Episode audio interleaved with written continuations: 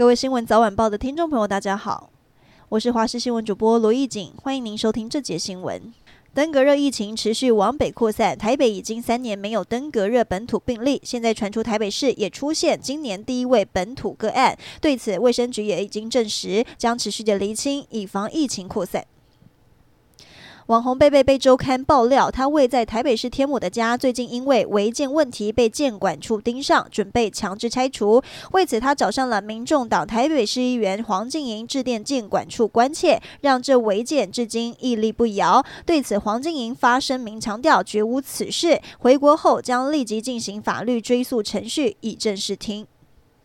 省道台三线苗栗狮潭路段又发生死亡车祸，有一名二十三岁的大型重机骑士疑似过弯时失控，自撞路边挡土墙后跌入水沟内，送医不治。而这个路段上个月也曾经发生重机骑士过弯自摔死亡的车祸事故。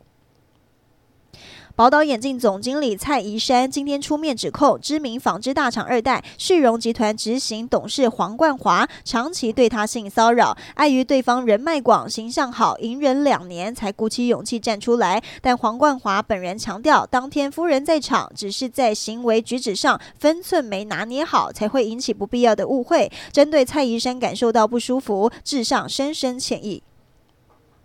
代表国民党参选总统的侯友谊今天不止强调支持核电，连韩国瑜四年前提出的核四重启，侯友谊也列入自己的能源政见。但不少选民认为，这是因为他民调危急，不得已才改变过去不分蓝绿的态度，改向深蓝靠拢。还有过去台独立场鲜明的赖清德，也罕见抛出，并没有打算要反攻大陆。